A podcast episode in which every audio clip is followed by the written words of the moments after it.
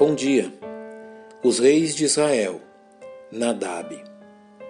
O atento leitor das Sagradas Escrituras fará bem em examinar o livro de 1 e 2 Reis, estabelecendo uma conexão entre os reinados que se sucediam, tanto em Israel como em Judá, que de certa forma jamais deixaram de se auto-influenciar no período do reino dividido de forma que em 1 Reis encontramos a narrativa do reinado de Nadab, sucessor de Jeroboão, como nos é dito. E Nadab, filho de Jeroboão, começou a reinar sobre Israel no segundo ano de Asa, rei de Judá, e reinou sobre Israel dois anos. Seu curto reinado coincidiu com o reinado de Asa, sucessor de Abias, no reino de Judá. E Nadab, filho de Jeroboão, começou a reinar sobre Israel no segundo ano de Asa, rei de Judá, e reinou sobre Israel dois anos. Examinemos, pois, este curto reinado. As Escrituras descrevem o reinado de Nadab de forma negativa, dizendo dele que fez o que era mal aos olhos do Senhor e andou nos caminhos de seu pai e no seu pecado com que seu pai fizera pecar a Israel. Nadab acabou por seguir o mesmo mau exemplo deixado por seu pai, não se interessando em restabelecer em Israel a adoração ao Senhor e permitindo que o paganismo implantado por seu pai se fortalecesse. O resultado deste mau reinado acabou por condenar Nadab pelas mãos de Baasa durante o cerco da cidade filisteia de Gibeton, momento do qual Baasa tirou vantagem a fim de lograr seu intento, como nos é descrito.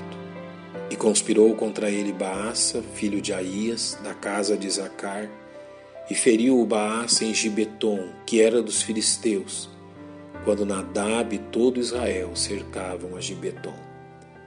Desta forma, Baasa tornou-se o primeiro rei usurpador em Israel, ocupando assim o trono.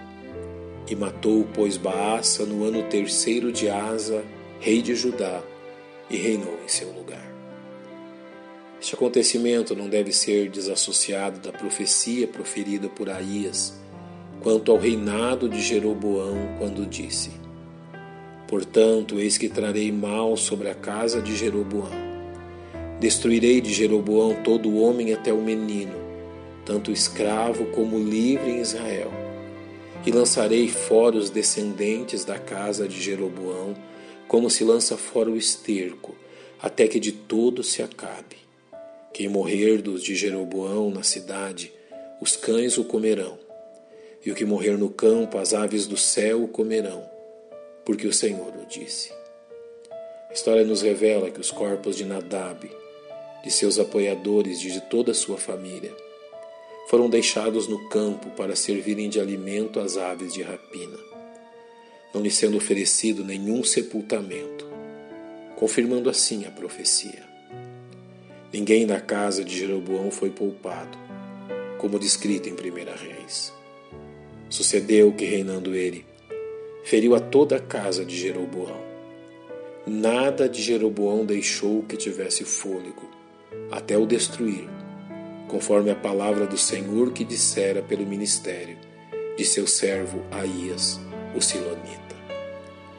Chegou assim ao fim o curto período de reinado dos descendentes de Jeroboão, que recebeu do Senhor o castigo merecido por seus muitos pecados, que acabaram por contaminar as dez tribos do norte com a idolatria das nações ao seu redor, o que acabou por acender o castigo de Deus, como nos é dito, por causa dos pecados que Jeroboão cometera e fez pecar a Israel e por causa da provocação com que irritara o Senhor, Deus de Israel. Pai, nós te louvamos pela instrução trazida em tua palavra.